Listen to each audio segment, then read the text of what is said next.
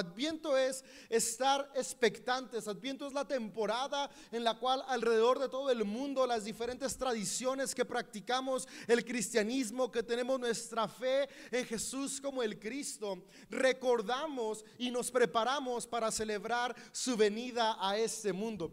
Adviento son los cuatro domingos previos a Navidad en los cuales reflexionamos, meditamos, oramos y preparamos la atmósfera de fe y expectativa para recordar uno de los momentos más significativos en nuestra fe que es la venida, la encarnación de Dios a través de Jesucristo. Y me gusta mucho cómo los padres de la iglesia se referían a la época de Adviento como una época de oración y reflexión. Los padres de la iglesia, que estoy hablando de, los líderes de, la iglesia de los primeros siglos, el siglo II, el siglo III, el siglo IV de nuestra era, eh, ellos buscaban que en esta temporada las distintas comunidades de fe tomaran un tiempo especial para orar y reflexionar. ¿Y, ¿Y qué oraban y qué reflexionaban? Oraban y reflexionaban dos aspectos importantes y qué es lo que queremos invitarte en esta serie a que juntos hagamos esta temporada. Reflexionaban primero y queremos invitarte a que juntos también reflexionamos en qué significa la venida de Dios al mundo. ¿Qué, fue lo que hizo Dios? ¿Qué, ¿Qué, significó para nosotros como humanidad que Dios viniera en la persona de Jesús? Pero después, la segunda cosa en la cual meditamos, oramos, reflexionamos, es en la venida de Jesús, cómo influye y cómo se ve hoy en mi vida. Y mi deseo el día de hoy es que podamos tomar un tiempo para poder recordar cómo y en qué estar meditando en esa temporada. Como te dije, es una temporada para estar orando y reflexionando. Y esto podría resumirse en la palabra meditar, porque meditar es justamente eso, donde damos un tiempo para estar pensando, para estar conectando con Dios, hablando, eh, escuchando nuestra conciencia, revisando nuestros pensamientos, revisando nuestras acciones y determinando cómo vamos a actuar en adelante. Y justamente en, Adviento nos enfocamos en cuatro aspectos que Jesús vino a reafirmar y a recordarnos que han estado ahí con nosotros.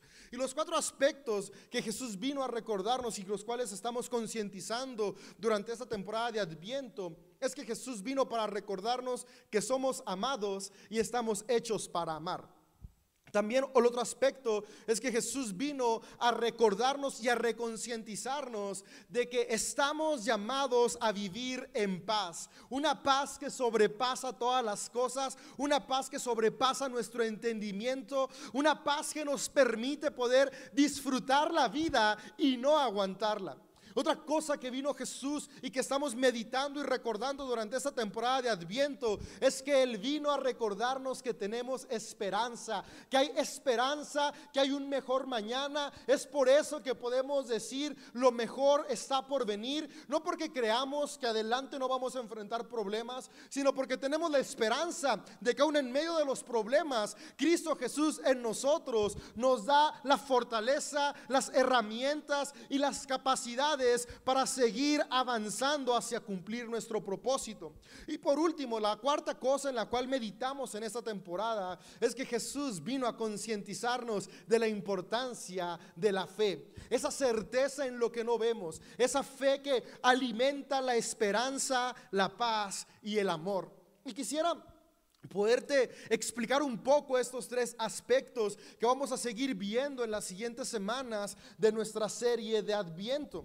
Y mi deseo, más que pasarte información, es que hoy podamos ser inspirados para que en estas semanas tomemos tiempo cada día para meditar en alguno de estos aspectos y ver cómo podemos aplicarlo a nuestra vida. Y el primer aspecto en el que quisiera centrarme es Jesús vino para hacernos conscientes de que somos amados y hacernos conscientes de que estamos llamados para amar. Durante esta temporada es bueno que cada día tomemos un tiempo para meditar en eso.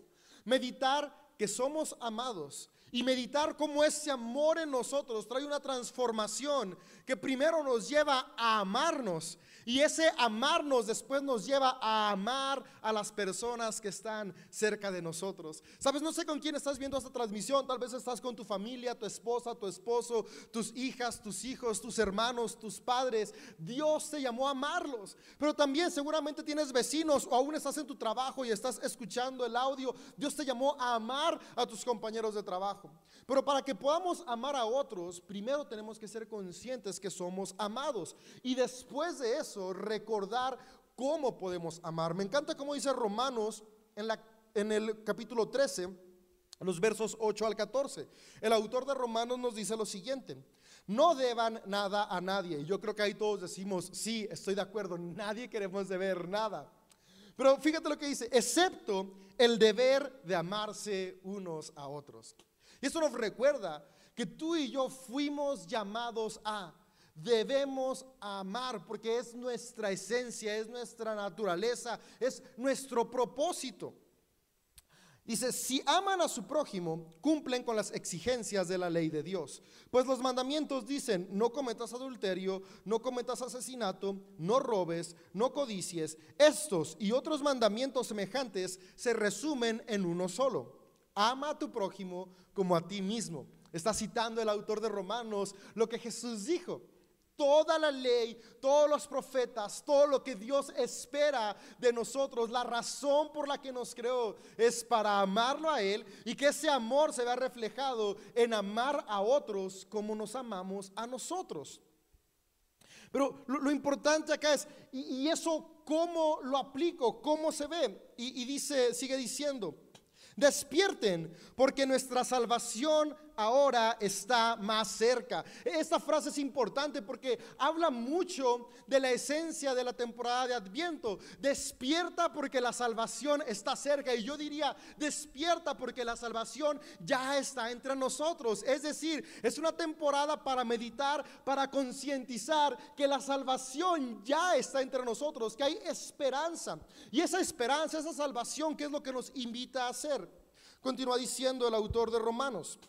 Dejen de lado sus actos obscuros como si se quitaran ropa sucia. Y voy a brincarme unos versículos hasta el 14 y dice, más bien vístanse con la presencia del Señor Jesucristo.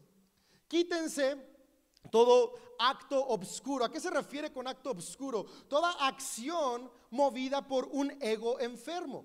Sabes, lo que se opone a que tú y yo podamos amar es el ego enfermo. El ego enfermo no ama. El ego enfermo únicamente está buscando el placer del momento sin importar a quien daña, incluso a uno mismo. Es el ego enfermo el que trae adicciones. Es el ego enfermo el que rompe relaciones. Y lo que nos invita el autor de Romanos es, es una temporada en la cual podemos concientizarnos de que la salvación ha llegado, es decir, Jesús ya está entre nosotros. Y si la salvación ha llegado, tú y yo podemos despojarnos de esas actitudes obscuras que no nos permiten amar, que opacan el amor que Dios ha depositado dentro de nosotros y vestirnos de la presencia del Señor. A lo que se refiere este autor es que estar vestidos de la presencia del Señor es recordar y permitir que el amor fluya a través de nosotros. En sermones pasados, de las series pasadas, hemos hablado mucho cómo se ve el amor en nuestras vidas.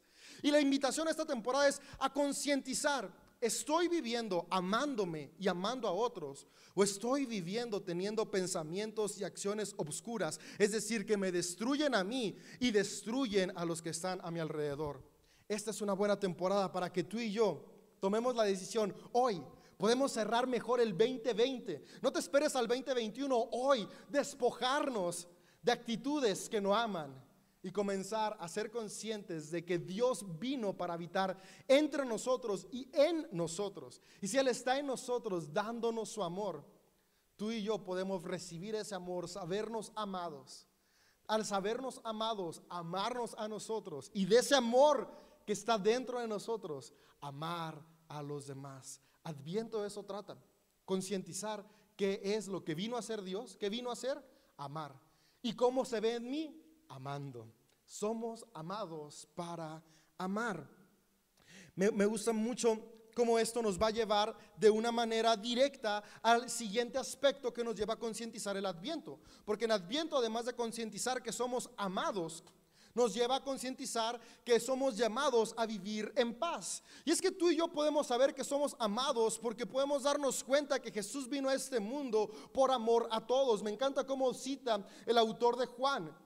Juan 3, 16 y 17 son como de los versículos más famosos que hay, donde nos recuerda por qué vino Jesús. Vino porque amó al mundo. Pero el 17, que es mi favorito, dice, no vino a condenar, sino a salvar a todos. Es decir, todos somos amados y al todos ser amados, todos tenemos la capacidad de amar. Y este amor nos lleva al siguiente paso. El amor nos permite vivir en paz. Yo creo que todos deseamos paz. Todos anhelamos paz. Y Dios nos ofrece esa paz. Primero, la paz en nuestra mente, en nuestro corazón, paz con nosotros mismos. Porque la paz es igual que el amor. Si no me amo, no puedo amar. Si no tengo paz en mi interior, si no tengo paz en mis pensamientos, no tengo paz hacia mi persona, tampoco puedo tener paz con los que me rodean. Porque de la intranquilidad o la tranquilidad que haya en mí, yo expreso hacia los demás. Y fíjate, quiero leerte una vez más algo que está en Romanos. Romanos 15, en los versos 5 al 9, dice lo siguiente, que Dios, quien da esa paciencia y ese ánimo, ¿Qué es lo que Dios nos da? Paciencia y ánimo. Los ayude a vivir en plena armonía unos con otros. ¿Cómo se ve la paz en nuestra vida? Justamente de esa manera. Armonía. Cuando hay armonía en nuestro interior, cuando hay armonía en nuestra familia, cuando hay armonía en nuestro trabajo, en nuestra ciudad, es que podemos decir, estamos viviendo en paz. Y el adviento es una temporada para meditar y recordar, somos llamados a vivir en paz. Tal vez el día de hoy tú vives en conflicto, vives en caos contigo mismo, con los que están a tu alrededor. Hoy es un buen día para hacer un alto y comenzar a meditar que no fuimos llamados a aguantar la vida, fuimos llamados a disfrutarla y la paz es esencial para disfrutarla y esa paz Jesús desea otorgarla a tu vida desde el día de hoy. Pero ¿cómo se logra? ¿Cómo logramos tener esta plena armonía unos con otros? Continúa diciendo el mismo pasaje de Romanos 15. Por lo tanto, acéptense unos a otros, tal como Cristo los aceptó a ustedes. Esta es la clave para poder tener paz. Acéptense unos a otros. ¿Cómo? Tal como Cristo los ha aceptado a ustedes. Y esta parte me encanta porque me lleva primero a concientizarme que Cristo me acepta. Me acepta como soy con mis aciertos, con mis errores, con mis, virtudes, con mis fracasos, tal como soy, Dios me acepta. Es por eso que la invitación que nos hace el autor de Romanos es que para que tú y yo podamos vivir en armonía, aceptemos a los que están a nuestro alrededor tal como Cristo nos ha aceptado. Y sabes, para que tú y yo podamos tener paz interior, es elemental la aceptación. Cuando aprendemos a amarnos y aceptarnos tal como somos, podemos pasar del caos en nuestra mente a la paz en nuestra mente. Y la paz en nuestra mente siempre va a ser un terreno fértil para avanzar y cumplir nuestro propósito. Pero también la paz en nuestra mente cataliza que podamos ser personas que llevan paz a las personas que están a nuestro alrededor. Y esa paz se ve de esta manera, en armonía. Y la armonía se ve cuando hay un espíritu que acepta. Y es que una vez más, el peor enemigo de la paz es el egoísmo. Yo no acepto a otras personas porque pienso que la única manera correcta de ser es como yo creo. No acepto que otras personas pueden pensar diferente. No acepto que otras personas pueden actuar diferente. Y eso nos lleva a tener conflictos y destruye la paz. Yo he platicado con amigos donde hay tanta ruptura porque hay tanta presión de parte de sus padres porque sean como ellos quieren. Hay tantos matrimonios que se están desplomando porque hay tanta presión de ser como el cónyuge quiere. Sabes, tú y yo no estamos llamados a obligar a otros a ser como nosotros. Tú y yo estamos llamados a aceptarnos y florecer, pero también a aceptar y dejar florecer en su individualidad a los que nos rodean. Tenemos que aprender a aceptar dejar el ego enfermo a un lado y darnos cuenta que de la única persona que somos responsables es de nosotros mismos. Soy responsable de aceptarme, soy responsable de transformar mi carácter a través de las herramientas que Dios me da con su espíritu. Y mi misión es aceptar a otros. Cuando acepto a otros, puedo amarlos. Y cuando hay aceptación, podemos tener lo que dice Romanos 15, armonía. Y la armonía da paz. Mi deseo es que esta temporada puedas tomar un tiempo para meditar desde hoy. ¿Qué tanta armonía hay primero en mis pensamientos? ¿Qué tanto he aprendido a aceptar mi físico? ¿Qué tanto he aprendido a aceptar mis pensamientos, mis capacidades intelectuales, mis talentos? Sabes, lo que tú tienes es más que suficiente para cumplir tu propósito. No hay mejores personas que otras. No hay seres humanos de primera y de segunda. Todos y todas somos creados a imagen de Dios, diversos, porque nos, nos complementamos, pero igual de importantes. Mi deseo es que tú y yo podamos el día de hoy comenzar a aceptarnos y comenzar a aceptar a los que están a nuestro alrededor y disfrutar la paz. Porque fíjate, vivir en paz nos lleva a lo siguiente. Dice Romanos 15 en el versículo 13. Le pido a Dios, fuente de esperanza, que los llene completamente de alegría y paz porque confían en Él. Entonces rebosarán de una esperanza segura mediante el poder del Espíritu Santo. El Espíritu Santo nos lleva a tener una esperanza segura. Y el Espíritu Santo es nada más y nada menos que Dios mismo en nosotros, el amor habitando en nuestra vida, que nos lleva a amar, nos lleva a aceptarnos y de ese amor y aceptación es que pueden hacer la esperanza. La esperanza siempre se necesita en los momentos difíciles. Si no hay un momento complicado, no necesitamos esperanza. Generalmente en los momentos buenos no estamos pensando que, necesitamos alimentar el optimismo. En los momentos buenos el optimismo es natural. Y justamente es que la esperanza tiene que ver con la manera en la que vemos las circunstancias que atravesamos. Esperanza no es sinónimo de ignorar el dolor o de ignorar el sufrimiento o de ignorar las dificultades. Esperanza lo que significa es que podemos tener ancladas en nuestra mente y corazón las palabras de Jesús. En el mundo tendrán dificultades y problemas, pero confíen porque yo he vencido al mundo. ¿Esto cómo se aplica en nuestro día a día? En el mundo tenemos dificultades, sí, sufrimos, hay dolor, pero el dolor y las dificultades no son el final. Tus fracasos no son el final. Los errores que has cometido no son el final. Las circunstancias cruciales que te ha tocado atravesar este año no son tu final. Aún en medio de las cenizas, Dios te ha dotado de la capacidad de levantarte y seguir caminando hacia tu propósito. Esa es la esperanza que Jesús ofrece esperanza de que entre las cenizas podemos volvernos a levantar y seguir construyendo. Mira lo que dice Filipenses 4, en los versos 4 al 7. Estén siempre llenos de alegría en el Señor. Lo repito, alégrense. Honestamente, yo te soy sincero, en momentos difíciles en mi vida, este versículo me llega incluso a molestar. He llegado a pensar, claro, ¿cómo me escriben eso? El autor seguramente mientras escribía eso estaba en la playa con una piña colada y por eso escribe, siempre estén alegres pero no sabe los problemas que tengo, no sabe las pérdidas que he atravesado, no sabe el dolor que estoy sintiendo. Pero la realidad es que la, la, historia detrás del autor de esta carta nos cuenta que mientras escribía eso, él estaba en prisión.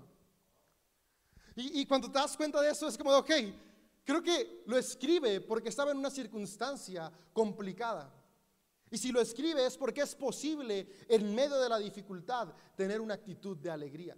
Y es que una actitud de alegría no significa que estoy con la sonrisa y con las emociones hasta arriba todo el tiempo. No, una actitud de alegría es que puedo tener optimismo y esperanza sabiendo que aunque hoy tengo dolor, sabiendo que aunque hoy siento que todo se ha acabado, dentro de mí está una fuerza que arde, que me recuerda que mientras respire hay esperanza, mientras respire mi propósito sigue vivo. Y quiero decirte eso, amiga, amigo, tal vez hoy atraviesas una circunstancia difícil, tal vez este año te ha quitado cosas que amas, personas que amas, sientes que ya no hay más por qué vivir. Si aún respiras, aún hay por qué vivir. No ignoro que estás sufriendo. No ignoro tu dolor, así como Dios no lo ignora. Dios está contigo, te abraza y Él desea sanar una y otra vez y las veces que sean necesarias las heridas que hay en tu corazón.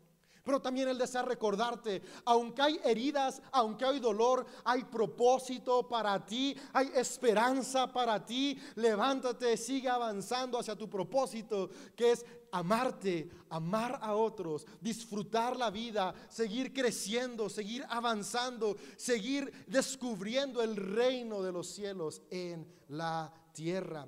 Hay esperanza. Dice, recuerden que el Señor vuelve pronto. Y, esto me gusta porque eso es adviento. Estar preparados para celebrar la venida del Señor. No se preocupen por nada, en cambio, oren por todo. Díganle a Dios lo que necesitan y denle gracias por todo lo que Él ha hecho. Así experimentarán la paz de Dios que supera todo lo que podemos entender. La paz de Dios cuidará su corazón y su mente mientras vivan en Cristo Jesús. Cuando leemos no se preocupen por nada parece una utopía, porque la realidad es que todos nos preocupamos.